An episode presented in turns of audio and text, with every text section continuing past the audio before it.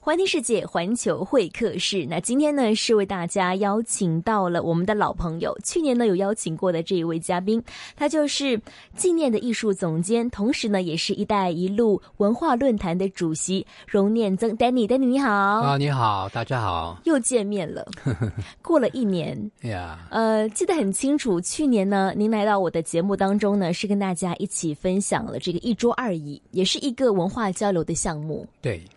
那现在呢？我们今天要跟大家聊的这个话题呢，跟香港很近，跟。周边的中国的一些的城市也很近，就是关于“一带一路”的一个实验剧场哈。对，首先想问到就是说呢，其实“一带一路”这是一个非常宏大的概念嘛，对，就是经济呀啊，呃，可能教育啊，各方面一些大的政策都在配合这个倡议。那么在文化方面，为什么又可以把这个文化的概念融入到这个“一带一路”当中呢？哦，我我个人觉得“一带一路”。的呃文化上面是比啊其他都重要，因为呃“一带一路”其实基本上是在推动呃交流，有文化开始是呃正确的。当然经济啊、其他政治啊啊跟在后面啊也可以。那我们常常在讨论文化交流的目的是什么？嗯，那经济交流的目的大家都知道。那呃，文化交流的目的，其实我们应该应该超越了，只是在推呃广一呃一方面的呃一些它的文化，而推动一个双赢的角色，就是啊两边的文化交流都要一起有发展。嗯，那这个文化交流的意义就有了。嗯啊，所以呢，当我们在推动呃。呃，“一带一路”文化论坛的时候，都在说啊，我们应该怎么去推动这个概念啊？那我个人觉得是呃，其实文化应该走在前面。嗯，文化走在经济和教育等等的一些大政策的前面。是。那想问一下了，具体来说，文化在“一带一路”当中可以怎么实践呢？呃，我我个人是觉得“一带一路”里面，首先我们用城市做单位，嗯，那因为用一用国家做单位呢，可能会有很多其他的一些呃问题。那用城市做单位呢，就是呃，香港作为一个城市啊，跟这个“一带一路”上面的城市怎么样有一个互动的一个平台，嗯，啊，来探讨双方的一个文化发展的。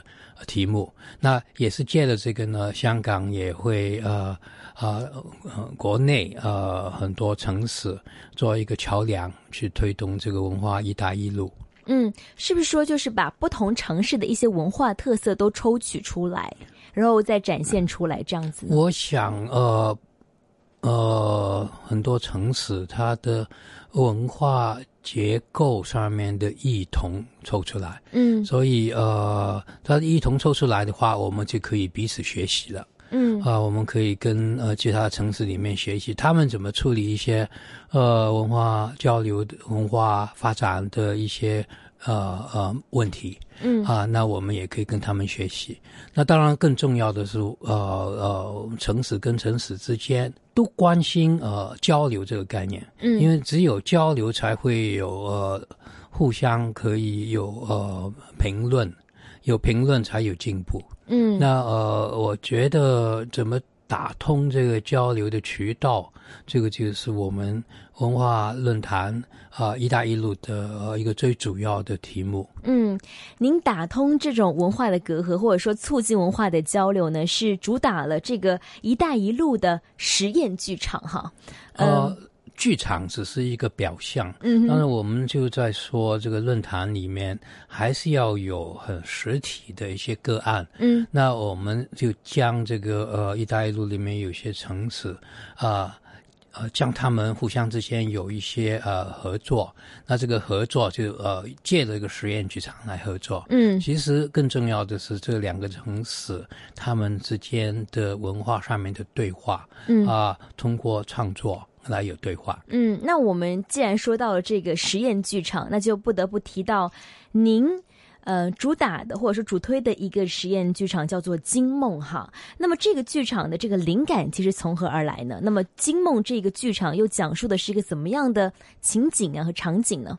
其实，在“一带一路”这个口号之前，我们一直在做很多呃跨城的呃交流、文化交流。那其中一个城市是日野，就是呃印尼的。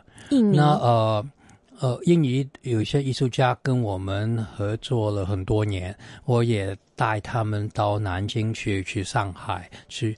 国内很多城市一起做很多互动跟创作啊。那印尼有一个艺术家呢，他名字叫弟弟，他就不断在跟我说，嗯，呃，如果啊日本的板东可以做有缘惊梦的话，干嘛他不能做？那呃，板东大家都知道是一个日本的 kabuki 的一个呃表演艺术家，嗯，他就用三年时间学会怎么去唱啊。游园惊梦。是。啊，但是他学不到的是这个身段，因为身段三年里面都学不到，因为你 除非你是科班出身。那所以这个呃印尼的艺术家弟弟就跟我说，他想呃偏偏想学身段，那我就安排他去跟一些呃昆剧艺术家互相学习，呃他也教对方啊。印尼的呃呃古典舞蹈，他自己也跟他们在学这些传统啊昆的一些身段。啊，所以呢，他有了这个基础之后呢，我再找他跟呃另外一个昆剧的演员，嗯，这个昆剧演员来自上海，他是一个非常好的蛋，他的名字叫沈依丽，嗯啊，我就请沈依丽跟弟弟啊一起合作，那这个合作呢，我就。将他们怎么去解构惊梦这个呃这个内容啊，来探讨啊，到底这个呃梦跟惊梦啊跟双文化的关系是怎么样？啊，但是这个前提还是因为我们印尼的朋友他对中国文化非常感兴趣，是那香港就变了一个平台，去呃引领他啊，去呃有一个这样的一个呃互动的一个机会。啊，那随着这两个艺术家在金梦里面，我也请了很多啊其他的艺术家。有一个艺术家也特别有意思，他是来自呃呃首尔的韩国的，韩国呃对，他叫呃 Park Ho Bin 啊，他也是个非常资深的舞蹈家，他也对呃呃东南亚跟对中国的文化非常感兴趣，嗯，所以他是一个东亚的角度去看。中国跟看东南亚，嗯，所以我觉得也是一个很辩证的一个合作过程。那我因为是一个呃比较实验性的一个创作嘛，所以我给了他们一个呃也是相对来说有一点抽象的环境。我说你们想象的，也现在在十七世纪的法国，哇，因为那个时候 Louis 的 Fourteen 是。路易十四是非常崇拜中国的，所以他呢有时候开生日会会呃假装自己是穿了中国的衣服。嗯，那这个中国热这个概念放了在呃现在我们在讨论“一带一路”文化交流啊，我们会得到什么样的结果呢？所以在呃这个呃舞台上面，我们会见到的是个法国菜宫。啊，这个法国路易路易十四的呃宫廷里面，嗯，见到有印尼的呃艺术家、中国的艺术家啊、韩国的艺术家啊，到聚在一起啊。那当然，我们其实也有很多呃呃探讨，是关于呃 post-colonialism，就是后殖民主义是。啊，我们怎么将这个异国情调情调啊催发出来啊，有一点新的辩证。呃，因为这个主打还是讲呃惊梦，啊，那主打讲金梦就是法国宫廷里面，因为中国热，人人都在学金梦，然后都台上都是金梦，是。啊，那通过金梦来讨论什么是梦。啊，当然，我们也在说什么是中国梦啊，因为现在都讲的很热，中国梦。那法国在呃十七世纪已经讲中国梦了，嗯，所以今天我们在一个这样抽离的空间里面再去探讨中国梦嗯，所以说这个金梦是一个，我觉得是一个多元文化的融合吧。你说有东南亚的这个弟弟，对，还有这个呃，韩国、东亚的、韩国的、还有中国，还有中国。然后呢，这个大背景呢，又是设置在法国的这个凡尔赛宫里面，然后大家一起去寻找中国梦，就是很巧妙的把历史感、空间感，呃，还有这个。各种各种的表达形式都融在一起呈现的一个实验剧场。我觉得这个就是“一带一路”文化交流最重要的一个主题。我们怎么样带动“一带一路”里面很多城市？嗯，你们好丰富的文化，让他们之间有对话。嗯，所以说刚才您讲了这一个金梦的剧场之后呢，就是让很多的听众、很多的观众可以更加好的去理解香港在“一带一路”的文化当中所扮演的角色。那我们再聊到另外一个这个也是一带一路的实验剧场，叫做天宫了哈。那也有请您跟大家介绍一下天宫，这又是一个怎么样呈现出来的新视野的艺术节目呢？呃，我也在思考关于呃。呃，中国跟周边国家，尤其是东南亚，呃，它文化上面有没有一些衔接啊？那当然，我们有一个丝绸之路啊，北向是去到京都，南向一直一直去到巴黎，嗯，啊，印尼巴黎。那我我再研究一下啊，那个尤其是呃，中国跟呃。南向这条路上面，呃，有一些呃关于表演艺术，尤其是关于猴子的表演艺术，里面有没有一些异同的地方？所以我就邀请了一个京剧大师，他是来自台湾的。他就演了，呃，半生都是演这个猴子啊啊！在当然大家都知道，这个就是大闹天宫了啊。孙悟空对孙悟空啊，然后我再请了一个呃，Cambodia 柬埔寨在金边的，也是一个非常厉害的一个艺术家。嗯，他的论呃论文就是探讨啊猴子舞啊，那就我请了两个人在一起。啊，我请他们两个人一起去了瑞士，啊，他在瑞士，我们花了两个礼拜时间去互相学习彼此的啊，关于猴子上面的一个一个演绎，啊，其实也在探讨啊双方的后面的文化背景，这样的情况下面产生这样的一些创作。好，我在这个呃苏黎世。呃，两个礼拜之后再去德国三个礼拜，所以在德国的话，我也请了德国有几个研究生跟我们一起去探讨这两种文化的比较。那我也觉得在文化“一带一路”上面啊，我们其实是可以更深入的去研究这个跨文化的一些现象。然后再去探讨可以怎么样有文化上面的合作。嗯，刚才呢，其实啊，Danny 已经跟大家是举例了两个，虽然有点抽象，但是可以让大家更好去理解文化“一带一路”。那么在今后，如果说香港想更要在这个文化“一带一一路”当中扮演好一个非常好的桥梁作用的话呢，应该怎么做呢？我觉得最重要是研究发展，因为我英文就是 R&D。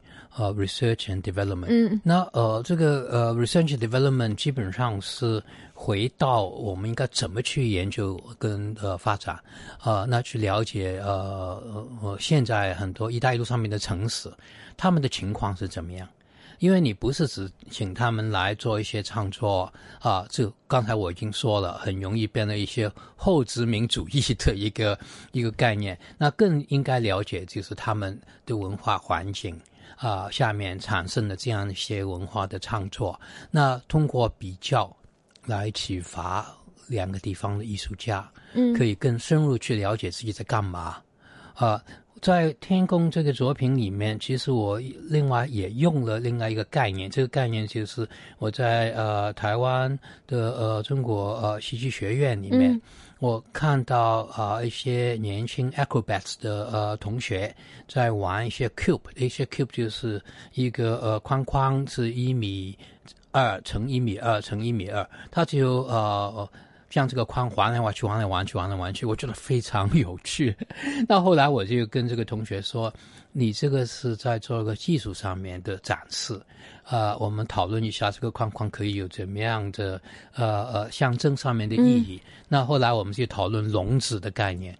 那呃，猴子嘛。不喜欢在笼子里，不喜欢笼子里面的。那如果一个猴子在玩这个笼子的话，其实也代表我们在讨论艺术家不喜欢框在一个舞台里面，他要更了解舞台外面的事情。再到舞台里面去的时候，他就知道什么是舞台。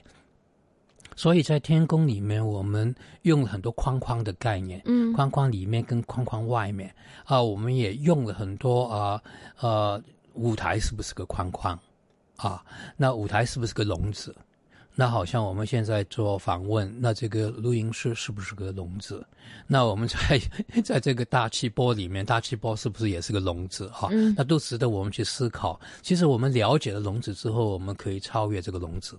嗯，就好像说，在文化“一带一路”当中，像刚才的你说的，如果要发展好的话，要先去了解各个地方他们最原始的、他们最原本的这个文化是怎么产生的，然后再抽取一些精华，然后再再来组装，再来呈现出一些更加精彩的这个表演艺术给大家。一方面可以这样说，但是我觉得表演也是一个短短绝时间的显示。更重要的是，艺术家开始对自己的框框更了解，然后他再去做创作的时候，就会胆子更大啊。那因为我们常常觉得艺术家已经有时候很容易让人家觉得他只在卖艺。那什么叫卖？什么叫艺啊？卖艺是干嘛的？但是如果他是走在艺术发展的先锋的话，嗯，他就不断在讨论自己的框框啊，然后比如说卖艺的框框，然后有新的空间出现。那我觉得“一带一路”也是有这样的一个目标，我们希望“一带一路”可以建立一个呃世界文化上面。有一个新的空间，那才是一个呃“一带一路”文化论坛的最主要的目标啊。那我我知道做这样要达到这样的目标，就是我们先要了解什么是文化交流，嗯，然后再去了解文化交流跟文化发展的关系，嗯啊。那我们对这两个题目都有深入的了解之后呢，我们再去讨论现有的文化交流的机构。啊，很多组织，它的局限在哪里？它的政策是怎么样来的？那这些机构跟政策都需要我们跟他们有一个对话，那才这样才会呃解开现在艺术家这个笼子的问题。嗯，非常感谢“一带一路”文化论坛主席荣念曾 Danny 啊，从宏观到微观，从一个很大的政策的层面到。具体的一个这个“一带一路”的这个啊新视野的艺术节目是怎么样呈现的？跟大家是探讨了文化“一带一路”。那么香港在当中又扮演着怎么样的角色呢？我们也是希望说呢，今后香港可以扮演好自己在文化“一带一路”当中的角色，再把中国内地的、台湾的，然后还有这个香港的，甚至是我们辐射到。东亚、东南亚，甚至是走出全世界。那今天是非常感谢 Danny 接受我的访问。今天非常感谢你，希望下次您再来我们香港电台普通话台的环听世界，跟大家带来在文化上面一些新的冲击。